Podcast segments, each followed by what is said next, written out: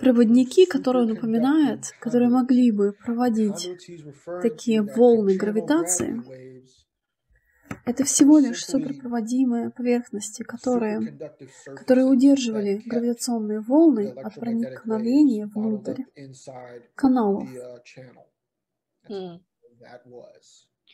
Бальтазар занимался тем, что они захватили корабль, и они разбирали его на реверс инженеринг. Да, это было его имя, но они не поняли, как он был сделан, технологию. Он всего лишь описывает их попытки разобрать его.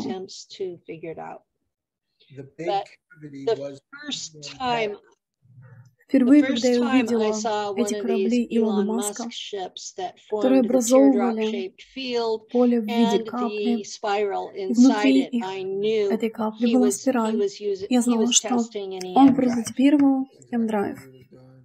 Это он и делал, да. Так что он пытался воссоздать M-Drive. Поэтому я сижу и говорю, это же двигатель бронзовая микроволновка. Я помню, мне кто-то указал на него, и я смотрю и говорю, это же EM Drive. И НАСА теперь играет с этим. Вот оно, это и есть оно. Там восходящие потоки в нем. Да, это есть оно. Они восходят в бронзовой микроволновке. И двигатель основан на нем также работает. Это и производит такой эффект. Так и получается, так точно. Но там спикер говорил, что есть много ограничений, может только двигать настолько-то и настолько-то, производить эффективность действия. Они проводили милливатты, тысячи ватт. На самом деле можно проводить миллионы ватт и миллиарды ватт через него. И он может это выдержать. И разгонная мощность космического корабля будет очень высокой, набираться очень быстро. Да, в большинстве кораблей, которыми я управляла, был именно такой двигатель. в основе. А космический корабль Зенека, который был употреблен, использован в установке С-4 или что-то в этом роде, в установочном подразделении С-4, кажется, это Грумлэг. Да, да, кажется точно, Грумлэг. Так называемая яма, которая находилась под половиной корабля, шаттла, имела три выпускателя, эмиттера, и это были выпускатели микроволновки. И фактически это более эффективный способ применения, если направлять элементы эм, на EM15 через ускоритель частиц, коллайдер, это создавало такой же эффект, какой имеют обычные микроволновки. Но такие микроволны более чистые. Ну да, они чище многих других вещей, которые использовались. Такие волны были гораздо чище, чем... Я точно не помню. Я только помню, что я понял. Такой способ произведения микроволн дает гораздо более четкий сигнал, чем используется в нашем мире.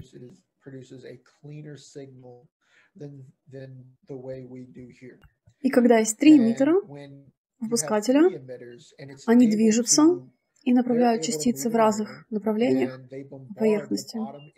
И они отталкиваются потом от стен, от дна. Они также отталкиваются друг от друга, и в итоге создаются асимметричные аспекты. И таковое поле вокруг корабля. И такие асимметричные аспекты, опять же, позволяют кораблю двигаться, направляться да, нужно уметь направлять. Э, в другом случае, в другом случае, если не уметь направлять хорошо, то это будет меньшей мощности двигатель, который не um, способен, как для подлодок. Uh, так как в космосе, знаете ли, нет силы разгона, как известно. Поэтому нельзя использовать тормоза. Так точно. Я помню, как я um, занимался этим. Вообще все эти генераторы полей, использующие суперпроводимые поверхности и которые применяют создание магнитных полей на суперпроводимые поверхности, чтобы приумножить частотность генерируемого магнитного поля.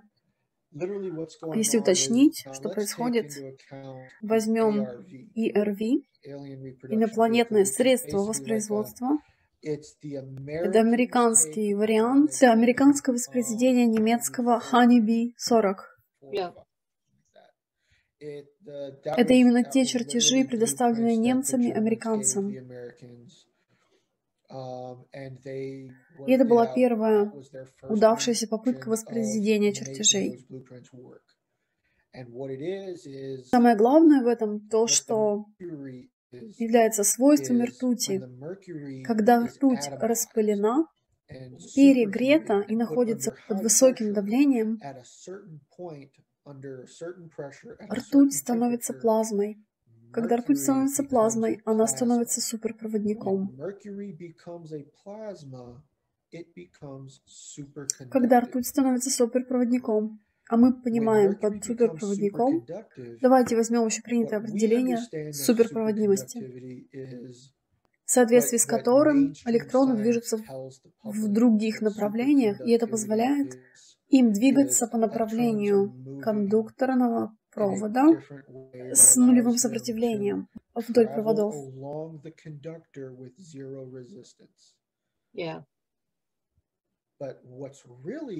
На самом же деле электроны внутри суперпроводимого вещества или материала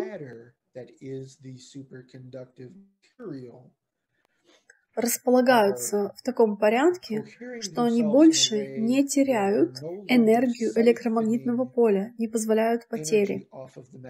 Дело в том, что когда есть нагревание в поле, это потому, что электроны теряют энергию создаваемого магнитного поля.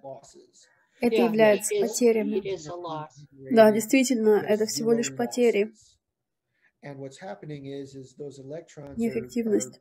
То есть электроны переключают на какое-то другое действие, по крайней мере, в рамках поля. Но тогда поле отделено от проводов, и теряется связь, сцепка. Поэтому оно движется вдоль проводов на некотором расстоянии, едет как по лыжне по поверхности, невдалеке проводов. Таким образом, они движутся без электронов, пытающихся притянуться к проводам и захватить их. Теперь оно движется полностью вдоль проводов, не прикасаясь к поверхности. Они движутся вдоль суперпроводимой поверхности, не прикасаясь к поверхности. Если же наша суперпроводимая поверхность теперь вращается, то это повысит частотность этого электромагнитного поля вокруг него. Потому что, представляете, магнитные линии поля имеют трение. И существует и коэффициент трения. Поэтому, когда повышается частотность в поле, силовые линии повышают ее, пытаясь приблизиться все больше к поверхности, но не имея возможности сблизиться с поверхностью проводимой. Они это называют магнифицирующей сердцевиной. И это достигается с помощью свойств ртути. Этого возможно достичь и в твердом состоянии ртути, без того, чтобы... Um,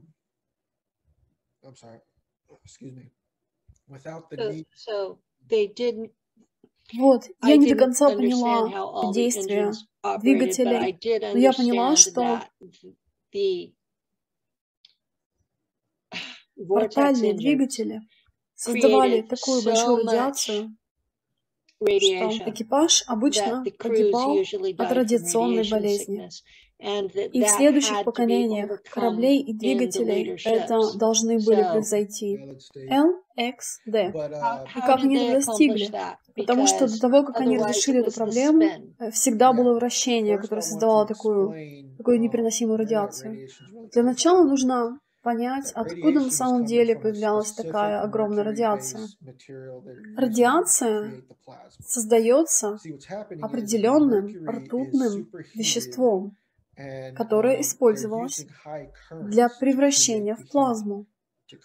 Когда ртуть нагревают сверх нормы, и для супернагревания используется электроток до доведения до определенной частотности, до определенного напряжения, происходит плавка, происходит сплав ртути. И когда ртуть сплавляется сама с собой, а это значит, нет примеси никакого другого вещества, то ртуть превращается в золото. Я знаю, что это была известная проблема, распространенная. Они летали, и ртуть вдруг превращалась в золото, сплавлялась в золото, и корабли просто падали с неба. Ну, потому что золото не имеет таких свойств. Да, теперь моноатомное золото тоже имеет суперпроводимые свойства, но там другая геометрия поля, исходящая из геометрии атомов. В большинстве образцов золота это трехатомная структура. Нет, там геометрическая структура из восьми атомов. И моноатомное золото является разделителем для них. Общепринятая наука говорит о периодической таблице Менделеева как стабильную структуру атомов в ней. Как будто атом всегда имеет именно такую структуру, изображенную на картинке. Но на самом деле в космосе они берут один из таких атомов и делают из него тысячу разных вещей, разных формирований. И мы еще даже не берем изотопы, а только полевой геометрической структуре атомов. Когда геометрия атомного поля меняется. Мы меняем свойства атома. Например, когда обычное золото становится моноатомным золотом, и его называют моноатомным, потому что когда оно так меняется, превращается в моноатомную структуру, геометрическую сетку, оно больше не связывает никакое другое вещество. Можно взять супернагретое вещество и обратить его в керамику.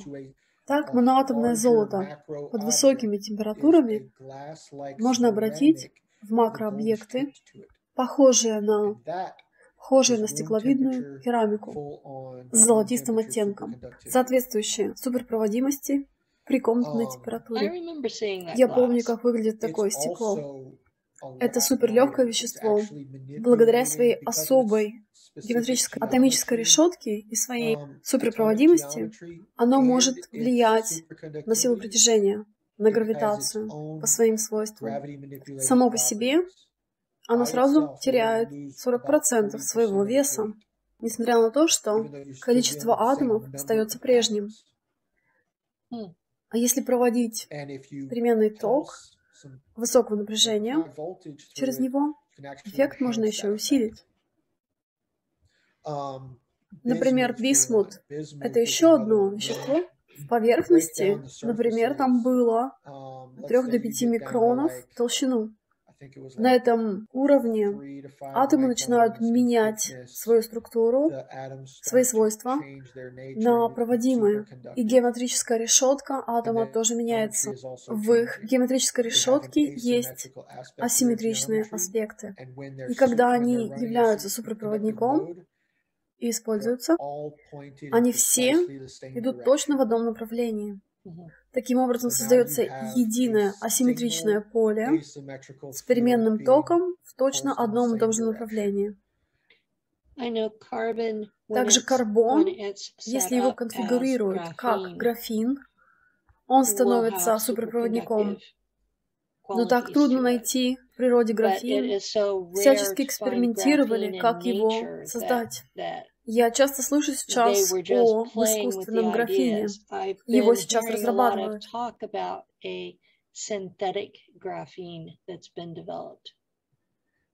Его очень сложно произвести. И на самом uh, деле он довольно хрупкий. Они это не признают.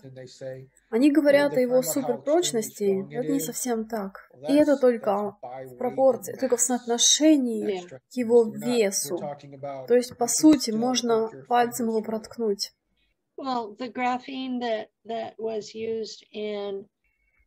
Используемый в так называемом кошачьем шепоте, cat whisper talk, он был таким тонким, что его можно было тоньше, чем бумага. Конечно, можно было его проткнуть пальцем. И как же это говорится, что графин в сто тысяч раз прочнее, чем сталь. Что это? Это только в том случае, если сделать сталь слоем в один атом, как графин. И тогда графин был бы прочнее, чем такая сталь. Да, не настоящая сталь, не по-настоящему крепче. И учитывая, как сложно произвести графин, также сложно и поместить его в макрообъект. Он может быть действительно прочным. Также слышала мнение, что графен якобы это жижа, черная жижа. Тоже вещество, тот же состав. Но это в любом случае неправда, не может такого быть, потому что графен — это всего лишь атомная структура карбона. А черная жижа — это наноструктура. То, что я вспомнила о черной жиже, um, если взять, а, но это не совсем наноструктура.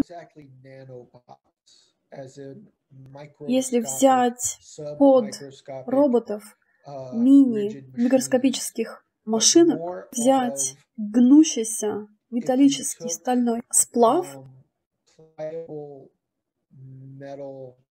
um, какие-то другие атомические минералы и конфигурировать их определенным способом, программировав как такой обученный, направленный на действие металл. Он может двигаться в определенном направлении, становиться жидким. Такой робот а, больше похож на вещество, гель. Оно может создавать искусственные нейросвязи.